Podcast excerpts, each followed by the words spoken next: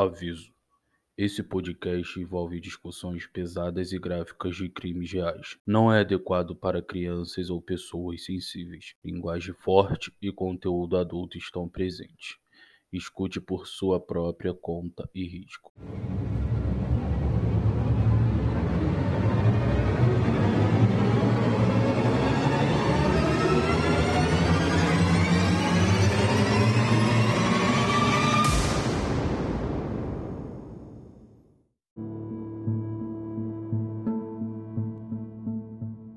Meus amores, tudo bom com vocês? Eu sou a Tainá Roberto e esse é o podcast Crime Notório. Aqui toda semana a gente vai trazer histórias dos mais bizarros casos e crimes reais, contar todos os detalhes, suspeitos, resoluções se tiver alguma e principalmente trazer alerta para todo mundo e voz às vítimas para que nenhuma vida tenha sido em vão. E hoje, mais uma vez, eu não tô sozinha, tô acompanhada aqui da minha best friend, Juliana. Olá, gente! mais uma vez para me ajudar a contar essa história para vocês. Cara, o caso de hoje é uma história que eu tenho certeza que você não conhece. Eu mesma até não conhecia, até esbarrar sem querer nesse caso ouvindo um podcast. E eu fiquei assim, gente, eu preciso saber mais dessa história para fazer um episódio. O Charlie Brandt era uma pessoa normal, ele tinha 47 anos na época do caso e trabalhava como engenheiro de tecnologia ou algo assim, pelo que eu entendi. Ele tinha inclusive trabalhado para o governo americano como especialista de radar depois da faculdade e ele trabalhava interceptando as drogas que vinham de navio antes de chegar nos Estados Unidos. Nessa época ele ficava nas Bahamas e trabalhava de lá. E aí ele e a esposa dele, Terry, que tinha 46 anos, eles eram tipo assim, o casal perfeito, sabe? Para todo mundo eles eram extremamente felizes. O Charlie era um cara mais reservado e a Terry era uma pessoa mais extrovertida e eles se completavam bem. Eram aquele tipo de casal que continuam apaixonados e meio adolescentes, mesmo depois de quase 20 anos juntos. Inclusive, e eu tenho certeza que quando você ouvir isso, você vai fazer a mesma careta que eu fiz. Eles diziam para as pessoas que eles faziam o almoço um do outro todo dia, porque a comida feita pela pessoa que você ama tem um sabor melhor. Nossa! Nem sempre. eu fiz aquela cara, tipo, é. ai, meu bom. Mas, tipo, eles eram nesse. pra você ter a imagem, entendeu? Eles eram esse tipo de casal. Eles eram um casal que todo mundo queria ser, sabe? Tipo, muito apaixonados, ainda muito românticos e tal. E eles moravam em Big Pine Keys, que é uma região de Florida Keys, que é um arquipélago que tem ali na Flórida. É um lugar muito bonito, bem caro de se viver um lugar bem turístico, sabe? É um lugar que as pessoas geralmente têm casa para veraneio, mas eles moravam lá mesmo. E nessa época, que era setembro de 2004, o furacão Ivan estava avançando naquela direção. Então, as autoridades tinham mandado evacuar o local onde eles moravam imediatamente, porque era ali na beira do oceano, né? Era um arquipélago e o furacão ia passar por ali. E enquanto a Terry estava morrendo de medo, o Charlie tava com uma postura mais tipo, ah, isso vai passar, daí vai chegar aqui e tal, não precisa desse alarde todo. E ele tava. Ele tava muito irritado de ter que sair da casa dele. Ele não achava que isso era necessário. Mas a Terry tava levando a sério o alerta, então ela ligou para a sobrinha dela, Michelle Jones, que morava em Orlando e não era muito longe dali. E ela perguntou se eles podiam ficar lá. E ao que parece, a Terry e o e o Charlie discutiram um pouco porque ele não queria ir e tal mas ele acabou concordando que eles saíssem se eles fossem para casa do pai dele. E aí eles vão, passam alguns dias com o pai dele e uma das irmãs dele, e eles deveriam voltar para casa deles, mas o Charlie resolve que ele quer passar na casa da Michelle. E aí a Terry fica super irritada porque ela queria ter ido para, ela queria ter ido para lá em primeiro lugar, né? E ela não entende porque que de repente o Charlie resolveu mudar de ideia. Mas tudo bem. Ela vai, resolve não questionar e ao invés deles irem para casa, eles vão para casa da sobrinha passar o fim de semana. E a Michelle Jones, ela tinha 37 anos e ela trabalhava numa emissora de TV e ela tinha a mesma energia e presença de espírito que a tia dela tinha, a Terry. Ela era divertida, alegre, simpática, ela tinha um grupo enorme de amigos e um grupo de amigos tipo Friends, sabe? Que eles tinham a chave da casa um do outro. E ela tinha um relacionamento muito próximo com a mãe dela, Mary Lou, e me fez lembrar daquela música de uma galinha que se chamava Nossa! A Mary Lou era irmã da Terry, então a Michelle era sobrinha dela de sangue mesmo e sobrinha do Charlie por casamento, né? E ela falava com a mãe no telefone todo dia.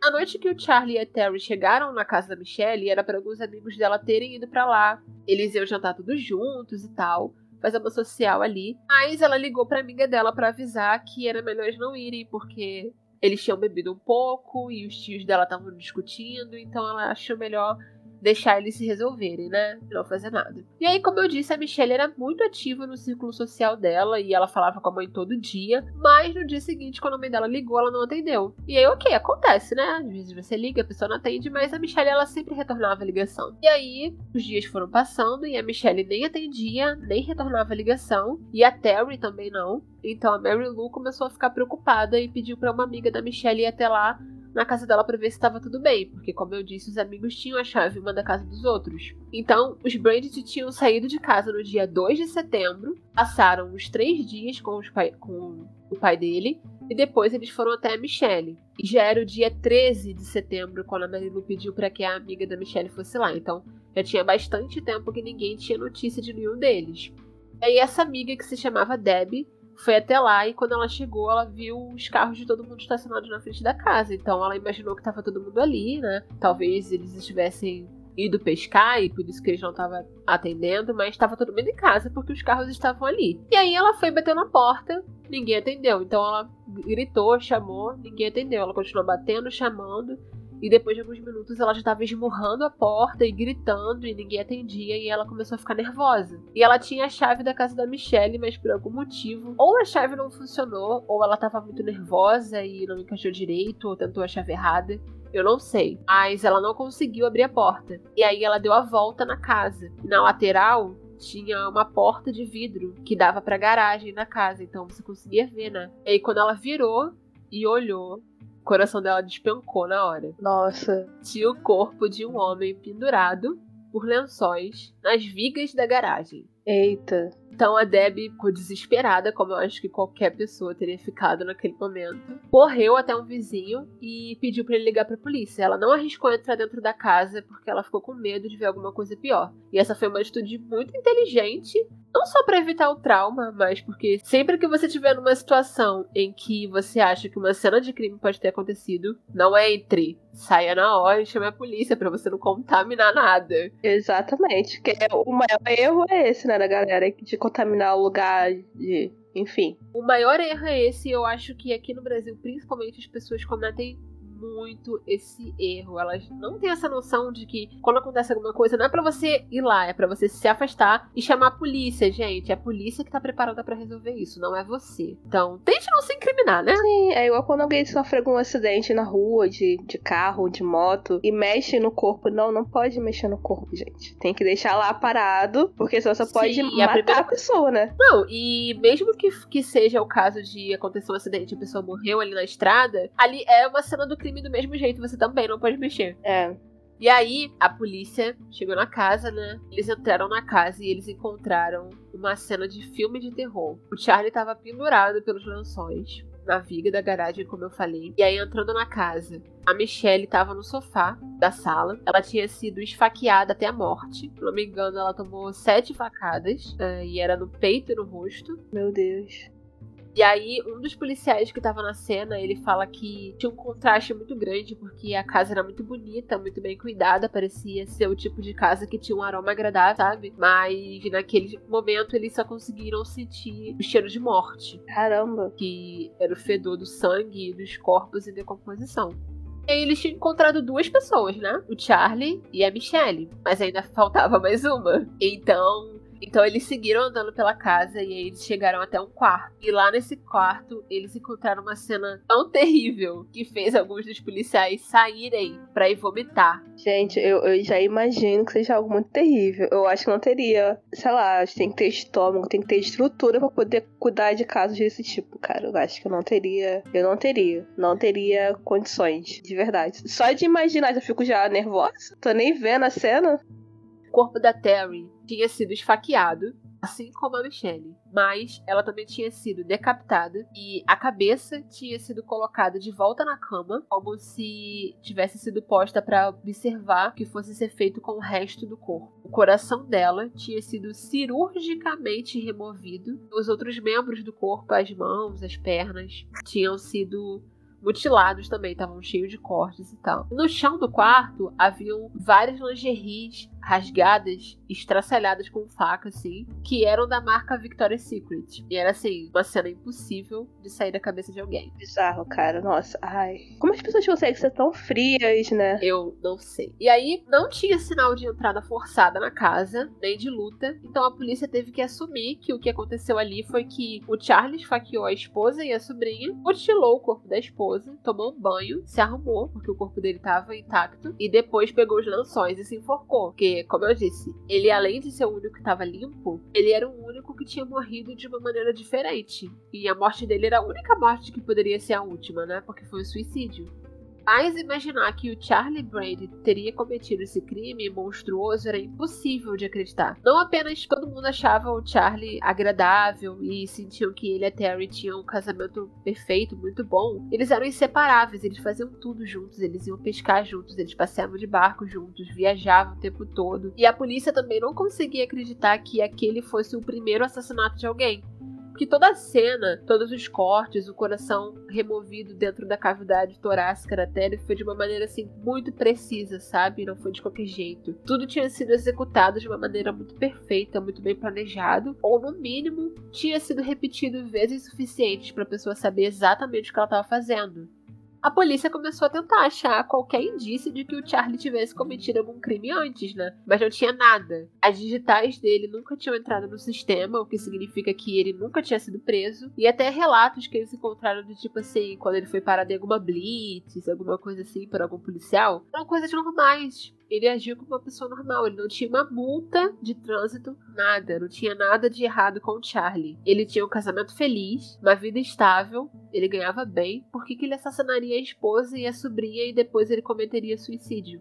Não foi até que eles chamaram a irmã mais velha do Charlie, Andy Brandit, que eles realmente tiveram uma ideia do que estava acontecendo ali. Quando a polícia foi contar para Andy o que tinha acontecido e que eles haviam investigado o Charlie, mas não encontraram nada, então eles não conseguiam entender como ele poderia ter feito isso e tal, né? Ela parou e disse: Tem algo que vocês precisam saber. Essa não é a primeira vez que o Charlie mata alguém. Então ela contou uma história pra polícia que me deixou completamente perplexa. Eu tô chocada. Se você acha que esse caso tava ruim até agora, ele vai piorar muito mais.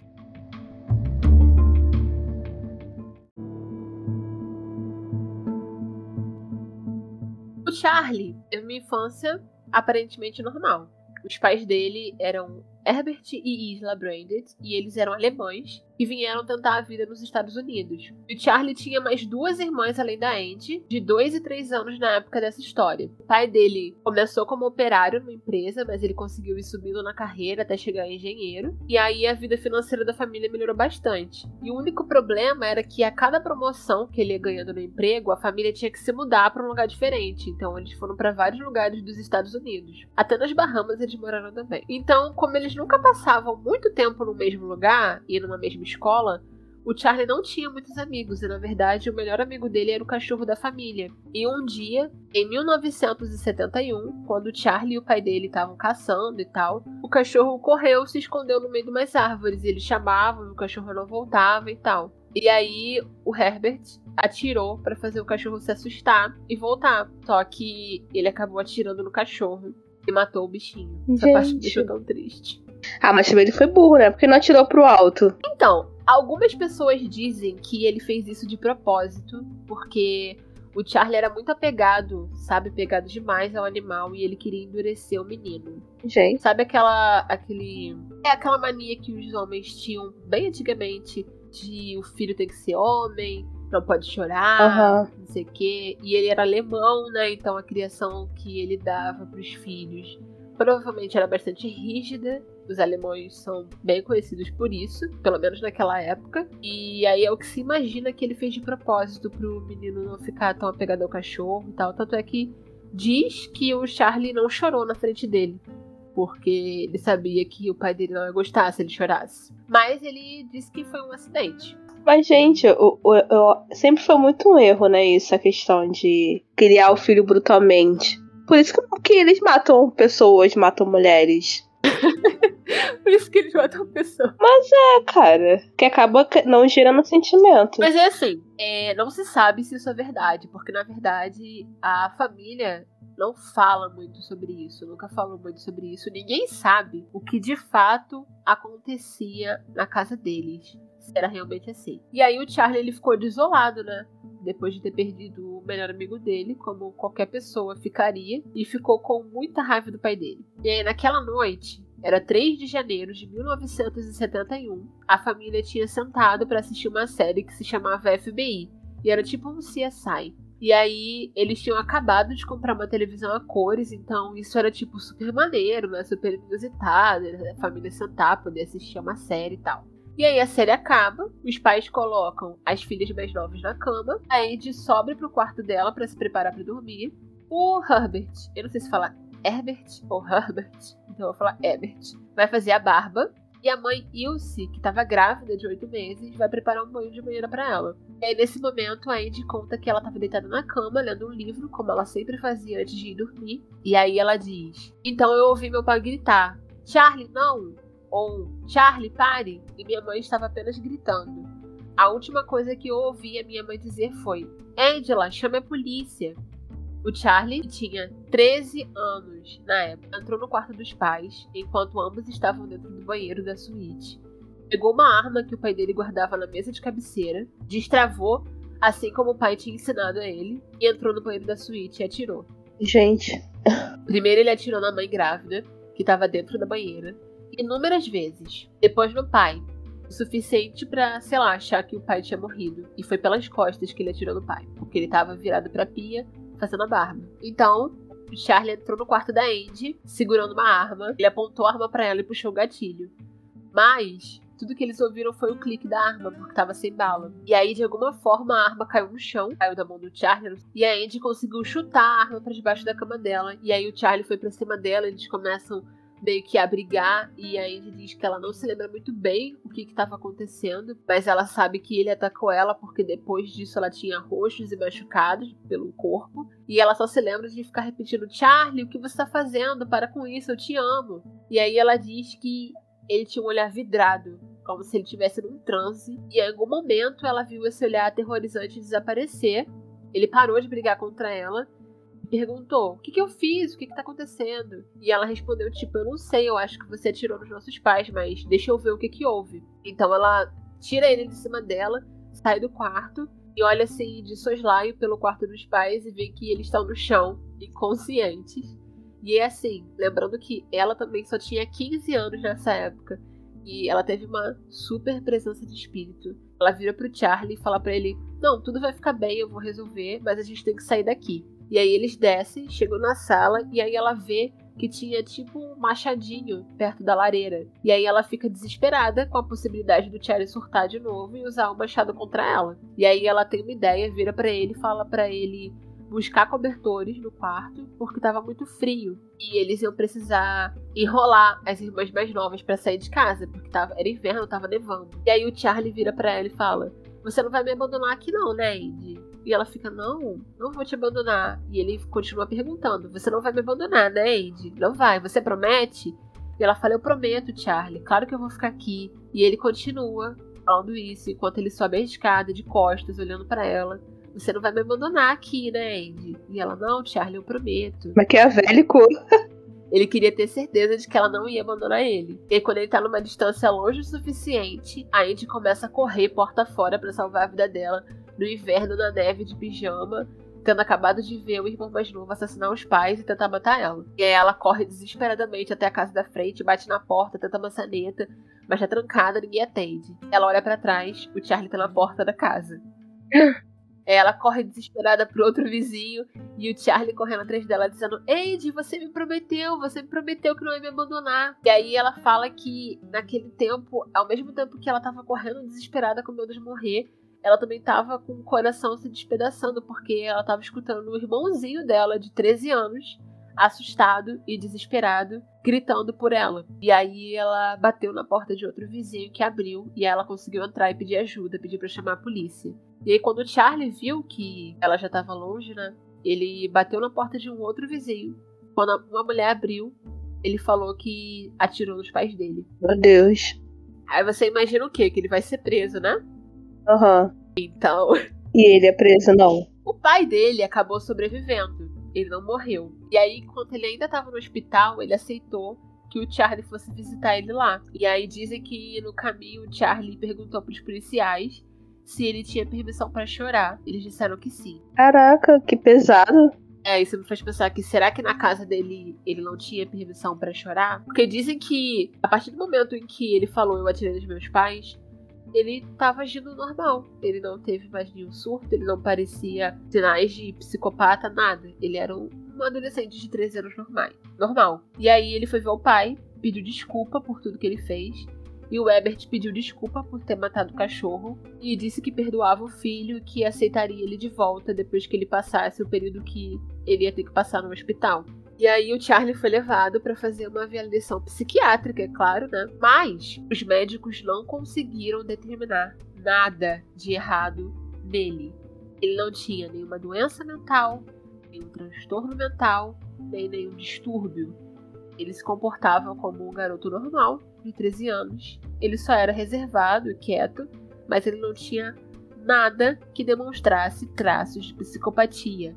E como no estado de Indiana, que era onde eles moravam, um menor de idade não podia ser julgado como adulto, Charlie não foi preso, nem fichado. Ele foi enviado para uma instituição psiquiátrica e todos os documentos do caso foram mantidos em sigilo, uma vez que ele era menor. E foi por isso que a polícia não conseguiu encontrar nada até que a Indy contasse toda a história. Ah! Exato. E talvez, se a Indy não resolvesse confessar esse segredo, a polícia jamais ia descobrir que o Charlie já tinha matado antes. Não, até porque ele não tinha nenhum traço, né? Ele parecia uma pessoa maravilhosa, perfeita. Como normalmente sempre era. Depois que o pai dele se recuperou e saiu do hospital, ele fez de tudo o que ninguém entendeu, já que eles não tinham conseguido diagnosticar nada, e isso não necessariamente significava uma coisa boa, né? Porque o Charlie tinha tentado assassinar a família dele. Sim! E ele precisava de tratamento de qualquer maneira. Aham. Uhum. Ele precisava entender que o que ele fez foi errado, né? Independente deles conseguirem dizer que ele tinha alguma coisa ou não, não foi uma coisa normal. Ninguém do nada. Uma criança não surta e tenta assassinar a família toda. E a família, né? Tipo,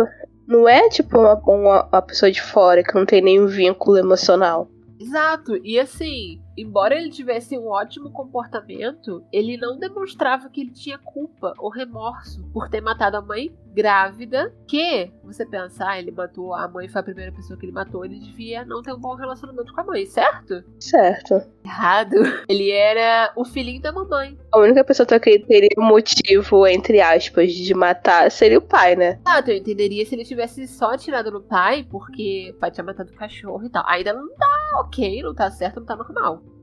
E aí, depois de tanto o pai dele brigar na justiça para conseguir trazer o Charlie de volta para casa, aí entra uma das partes mais doidas dessa história. É, ele se mudou para outro estado, onde ninguém conhecia a família e ninguém sabia da tragédia que tinha acontecido. Ele nunca contou para as filhas mais novas o que de fato tinha acontecido, então elas cresceram achando que a mãe delas tinha morrido num acidente de carro e ele nunca mais falou no assunto. Ninguém nunca mais falou no assunto. Gente, que bizarro. E a Andy diz que ela nunca conseguiu recuperar do trauma e confiar no Charlie de novo, né? E aí ela agia com. que é, assim, totalmente aceitável, né, Andy? E ela nem foi, nem recebeu nenhum tipo de atenção, né, psicológica. Provavelmente não recebeu. Eu acho que ela foi pro hospital porque ela tinha se machucado, mas eu não acho que ela tenha tipo, indo pra terapia, alguma coisa assim, não. Até porque era 1971, né? Eu não sei o quão já era comum você fazer terapia naquela época, assim. Ela agia com normalidade perto dele e, assim, de fato, nenhum outro episódio ou comportamento estranho do Charlie tinha voltado a acontecer. Mas ela jamais conseguiu esquecer o terror que foi ter sido quase morta por ele, não importava o quanto o pai dela quisesse impor isso a ela. E ela disse pra polícia que ela nunca mais voltou a confiar no Charlie de novo, né? E quando ela teve filhos, ela não confiava em deixar ele perto dos filhos dela. E se por acaso ele tivesse que ficar na casa dela, ela dormia com a porta do quarto trancada, com a janela trancada. Ela, o resto da vida dela, ela ficou meio que com um estresse pós-traumático, sabe? Meio paranoica com as coisas. Eu imagino. Mas talvez a família estivesse escondendo ainda mais coisa na história. Porque um ano depois do Charlie ter voltado para casa, o Ebert se mudou de novo. Só que dessa vez só com as filhas mais novas. E aí os pais dele vieram da Alemanha para criar o Charlie. Então, talvez ele não confiasse tanto assim no filho dele também, né? Pois é. Muito estranho. Ele brigou tanto para que o Charlie saísse do hospital. Pra liberar o filho, né? Eu pensei nisso e eu pensei em duas possibilidades. Ou alguma coisa acontecia na casa deles, que ele tinha medo que o Charlie contasse no hospital. Ou ele realmente tinha perdoado o filho e queria, né? Porque é pai e pai perdoa e, sabe, queria resgatar o filho, não sei. Talvez na cabeça dele o filho ia estar melhor se estivesse com ele do que se estivesse lá. Mas nesse um ano, o Charlie demonstrou algum comportamento ou fez alguma coisa que fez ele temer pela vida dele de novo. Ele matou a esposa dele que tava grávida. Ele tentou matar a filha. Não tô falando assim que ah, é, o pai vai querer que o filho morra. Claro que não. Acho que nem o pai, nem a mãe normal vai querer isso dos filhos, né? Aham. Mas, sei lá, o pai dele não era normal, não. Pra mim, a atitude que o pai dele teve totalmente contrária daquilo que eu imaginei que ele teria. E a Andy, graças a Deus, já tinha feito 18 anos nessa época. Então ela saiu de casa para se virar sozinha e ficar livre do irmão dela. E como eu falei, nunca mais ninguém falou sobre o incidente, que era como eles diziam. Nunca era comentado pelo pai, porque ele obrigou todo mundo a fingir que nada tinha acontecido, então nunca foi tratado, foi jogado para debaixo do tapete e era um segredo obscuro da família. E aí eu acho que assim. Erroneamente. Nunca ter sido comentado e ele nunca ter recebido a ajuda que ele precisava, talvez tenha sido justamente o que fez ele surtar depois de novo em 2004. Sim quando eu tava pesquisando esse caso, vi que os psiquiatras dizem que quando você tem um trauma que não é tratado na infância, é... como é que foi que eles falaram? Isso pode gerar, pode assim, ficar encoberto dentro de você, né? E quando você chega, vai chegar um ponto em que você vai, tipo, que liberar isso de uma forma violenta, explosiva, sabe? Então, o que aconteceu com ele foi definitivamente uma situação traumática, porque eu consigo entender pelo relato da Andy que talvez ele não tivesse tido a maldade, sabe, de assassinar a família, porque ela mesma diz que parecia que ele estava num transe. Eu acredito que isso realmente tenha acontecido. Então, para ele deve ter sido um, um trauma ele surtar e pegar e matar a família. Uhum.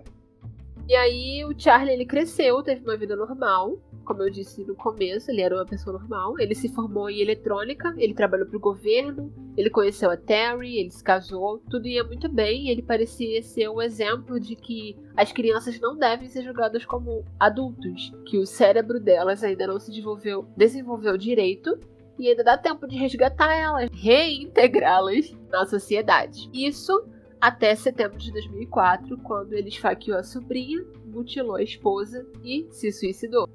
thank you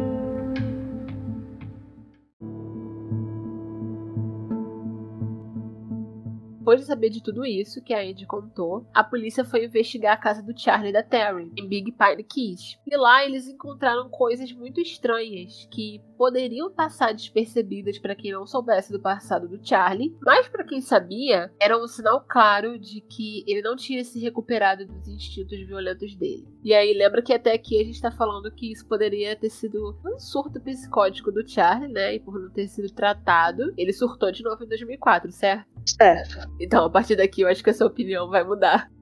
Dentro do quarto deles, colado atrás da porta, tinha um pôster médico, assim, mostrando a anatomia feminina. E aí eu vi esse pôster na minha pesquisa e era algo que, tipo assim, você olha e não é nada demais. Se tivesse na parede de uma escola, numa sala de aula, num laboratório, sei lá, numa consultório de um médico. Mas num quarto, é um negócio muito esquisito. Era um cartaz assim, tinha o corpo de uma mulher, e aí metade do corpo era só o esqueleto, metade do corpo eram só os músculos. Mas a cabeça tinha, né, olho, rosto, boca, tudo direitinho, e tinha cabelo que tava preso num coque. E aí a imagem, um lado era a parte da frente, né, esqueleto e músculos, e depois a parte de trás, esqueleto e músculos. Parecia um daqueles postos de ensinar a criança como é que o corpo é por dentro, sabe? Aham. Uhum. Mas ficava atrás da porta do quarto deles. Então, por que alguém colocaria isso na porta do quarto? É, meio estranho, né? Se fosse um médico, mas. É, tipo, não é... foi exatamente o que eu pensei, né? Ele não, é, não era da, da área da saúde. O que ele se formaram é totalmente o, o oposto, né? Totalmente diferente. Exato.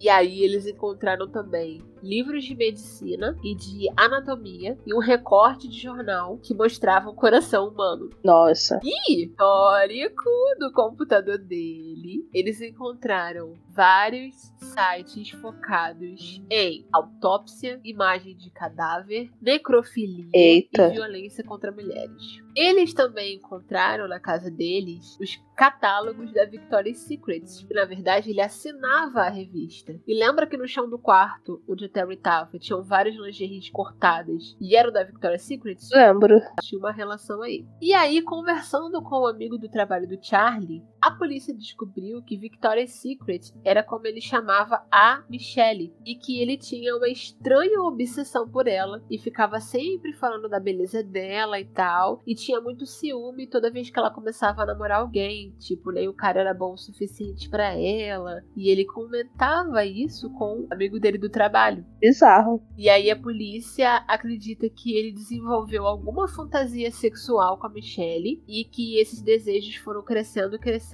até que o estopim foi ele assassinar a esposa. E embora a polícia jamais vai conseguir ter todas as respostas para esse caso, como o que levou ele a assassinar essas duas mulheres e depois se matar, se algo deu gatilho para ele cometer o primeiro assassinato todos esses anos depois e isso aconteceu novamente, se foi um surto psicótico, se ele tinha traços de psicopatia que não foram diagnosticados, se acontecia algo dentro da casa dos Brandits que o pai dele nunca revelou. Mas eles começaram a tentar responder outra pergunta. Se aqueles assassinatos em 2004 pareciam tão bem executados para ser o primeiro de alguém e não eram em nada parecidos com o crime que o Charlie cometeu quando ele tinha 13 anos, será que ele teria praticado outros crimes durante esse intervalo de 34 anos? Foi exatamente o que eu pensei. Dessa questão do, de ser muito diferente na morte dos pais, ter matado a esposa e a sobrinha. Exato.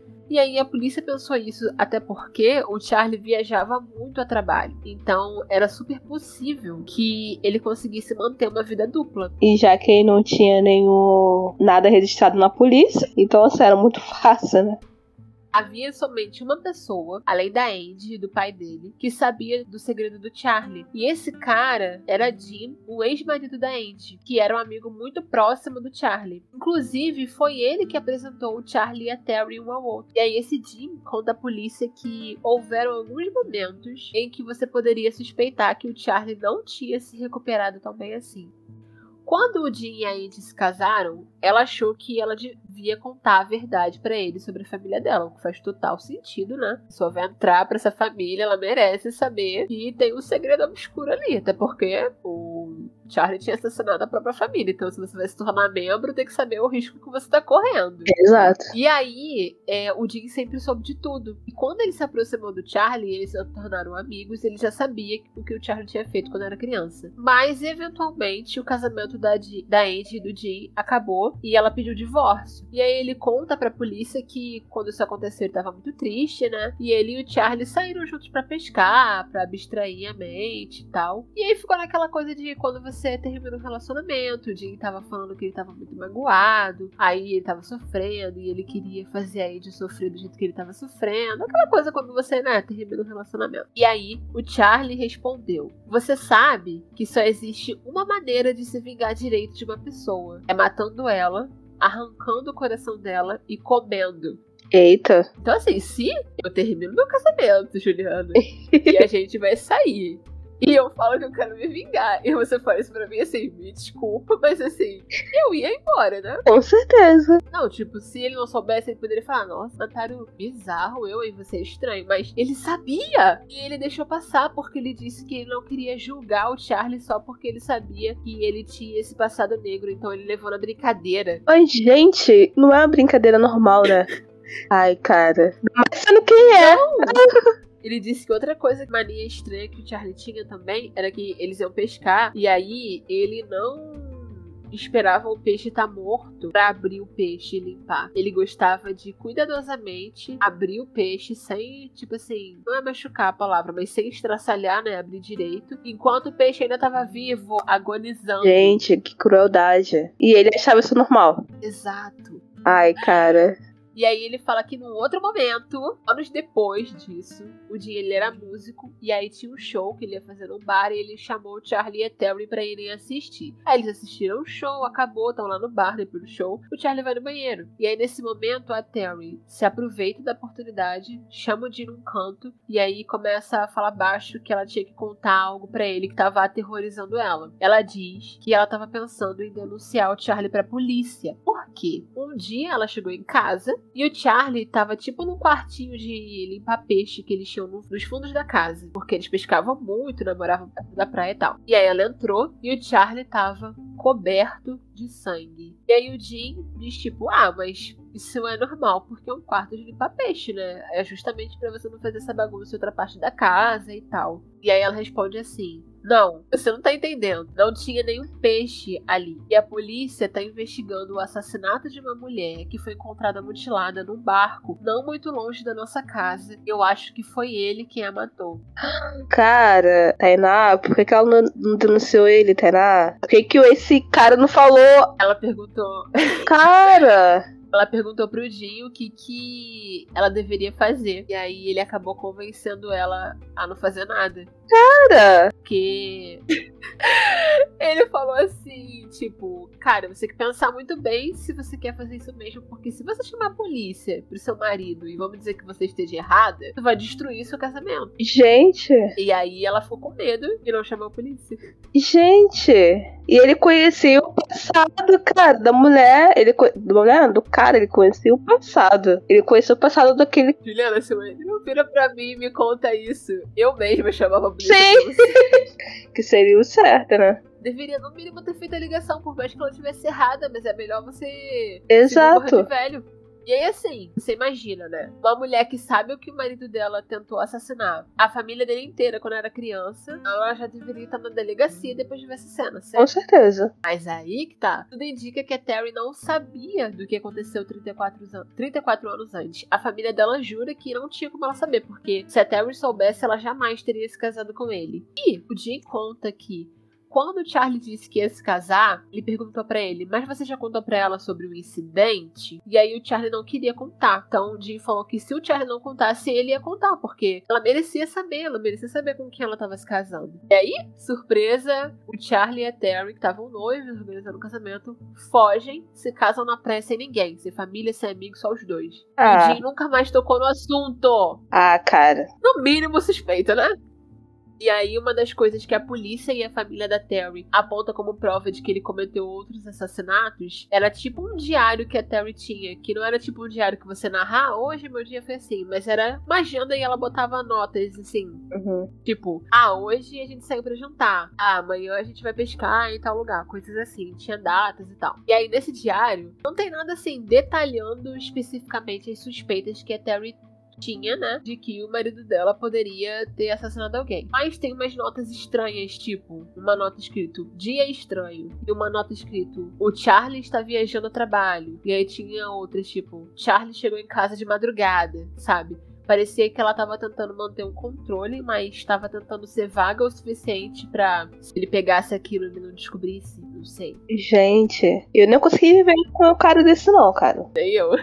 E aí a polícia abriu uma enorme investigação para tentar ligar outros assassinatos não solucionados ao Charlie, né? E aí dizem que eles acreditavam que outros 26 assassinatos foram cometidos por ele, por causa da localização onde ele ficava, né? E da similaridade do modus operandi desses outros assassinatos. Mas assim, eles só conseguiram conectar ele mesmo dois. Foi o da Sherry Pericho, de 38 anos. O corpo dela foi encontrado parcialmente vestido no dia 16 de julho de 1989, perto da ponte North Pine Channel, que ficava em Big Pine Key, onde o Charlie e Terry moravam. Essa mulher era sem teto, ela vivia em, uma, em um bote e a garganta dela foi cortada, a cabeça dela foi quase decepada, assim como a da Terry, e o corpo dela também foi amplamente mutilado e o coração dela foi cirurgicamente removido assim como o da Terry. Gente. A Sherry foi encontrada a menos de 300 metros onde o Charlie vivia, né? E ele também se parecia muito com o esboço de um homem que foi visto cruzando a estrada que era ali perto da onde o corpo dela foi descoberto na noite que ela foi assassinada. Cara. Além disso, o Charlie também tinha tipo um diário, igual a, a Ritinha. Só que nesse diário dele, ele mantinha um registro muito preciso das viagens que ele fazia a trabalho. E aí, no dia do desaparecimento da Sherry, tem o desvio da viagem que não está explicado ali naquelas anotações. E com base nessas evidências, os investigadores determinaram que o Charlie matou a Sherry e encerraram oficialmente o caso em 6 de maio de 2006. E olha que loucura. A Sherry era justamente a mulher de quem a Terry estava falando quando ela confessou a suspeita que ela tinha do Charlie pro Jim. Caraca. Então ela estava certa. Aham. Uhum. E talvez se ela tivesse ido à polícia, ela estaria viva. Exato, ela, a sobrinha dela. E aí o outro assassinato que eles ligaram foi o da Darlene Toller, também de 38 anos. Ela era uma, vou dizer, trabalhadora do sexo de Miami, cujo corpo foi encontrado sem a cabeça e o coração e foi embrulhado em plástico e descoberto perto de uma rodovia. E aí o Charlie usava essa mesma rodovia regularmente e naquele diário dele de viagem mostra uma entrada para 100 milhas, que era a distância entre a condução do lugar que ele morava, Big Pine Key, e Miami. E essa entrada foi no dia do assassinato dela. Bizarro. Então, é muito possível que ele também tenha assassinado essa Darlene. E aí, esse caso, né, cara? Será que ela descobriu? A esposa dele descobriu? É isso que eu fiquei pensando. Ela. Tipo, questionou ele. Aquilo. Será que ela já tava, sei lá, de saco cheio das suspeitas? E aí diz que eles é, foram meio que discutindo para viajar. E também depois, a, quando a Michelle ligou pra amiga dela, ela disse que os tios dela estavam discutindo. Será que é, ela também disse que eles tinham bebido? Então então será que a Terry estava desconfiada e quando ela bebeu, ela falou as coisas que ela suspeitava para ele e aí por isso que ela tendo questionado ele, ele surtou e matou ela. E aí porque a Michelle tava ali, ele se ele matasse uma, ele tinha que matar outra, né? É. Mas também existe a possibilidade de ele tinha aquela obsessão sexual pela Michelle e aí foi ele que quis ir na casa da Michelle, então talvez ele já tinha ficado com essa vontade de matar ela e aí ele teve que matar a Terry porque ela tava ali. Muito estranho estranho, né? O que me deixa, que me deixa na verdade, mais confusa é o fato dele ter se suicidado depois. Aham. Uhum. Porque assim, se a gente seguir pelo raciocínio de que ele cometeu outros assassinatos durante esses anos, desde o, do que ele cometeu quando ele era criança, ele não tinha remorso pelo que ele estava fazendo, né? Ele matava ali pelo prazer de matar, tinha talvez algum gatilho que tivesse isso nele. Então, porque naquele dia ele se sentiu mal o suficiente, vamos dizer, para tirar a vida dele? Ah, pode ser porque ele gostava da esposa dele real, né? Tipo, ou sei lá, aquela ficha dele quando ele viu que ele matou. É, o que me faz pensar que talvez ele não tenha planejado planejado matar ela. Não, assim, a ficha não caiu, né? Porque ele teve tempo de mutilar o corpo dela. É, mas talvez a esposa dele foi a última pessoa que ele matou. Porque ele não, ele não fez só daquele processo cirúrgico com a esposa, né? De tirar o coração. Ele... Mas ele pode ter matado a esposa, depois matado a Michelle, depois ido lá mutilar o corpo da esposa. É, pode ser. Eu não sei, isso me deixa confusa, porque a princípio, antes de, de pensar que ele teria assassinado essas outras pessoas, eu imaginei que alguma coisa aconteceu quando ele era criança criança, foi o surto, ele matou. E aí daquela vez alguma coisa aconteceu, ele surtou de novo e talvez ele se sentiu mal, tão mal porque ele achou que tinha conseguido controlar esses impulsos todos esses anos que ele se matou. Uhum. Essa era a linha lógica para mim. Mas se ele cometeu outros crimes nesse intervalo, o que, que aconteceu ali que fez ele se sentir finalmente culpado para se matar? Porque psicopata não sente remorso, ele não sente compaixão pelos outros e ele não se sente mal por ter feito os crimes. Então, como eu te falei, esse caso deixa você questionando. Sim, ele é muito, muito bizarro, cara. É um caso solucionado, porque a gente sabe quem matou, mas que meio que não tem solução. Aham, uhum. é muito estranho. Por isso que eu falei que eu precisava trazer esse caso aqui. O ruim que é bom, sabe? Aham. Uhum. Então é isso por hoje, gente. Eu espero que vocês tenham gostado desse episódio e que fiquem conosco toda semana, que toda semana nós temos um caso novo para contar, para trazer alerta e para discutir teorias. E é oficial agora, toda quinta-feira sai nosso episódio novo, então fiquem ligados. Pra não perder nenhuma novidade quando sair os episódios, me segue lá no Instagram, arroba tairoberto7, com T-H-I, e no TikTok como TH... Oh, TikTok como THI, olha. E no TikTok como Tai Roberto, também com THI. Lá no TikTok eu posto novos casos todos os dias. E você pode acompanhar enquanto não sair episódio novo por aqui. Meu Instagram é coruges, com JS, né, no final. E é isso. Qualquer pedido e sugestão de casos, vocês podem mandar por lá, tá? Um beijo e até o próximo episódio. Se cuidem. Por favor, se cuidem.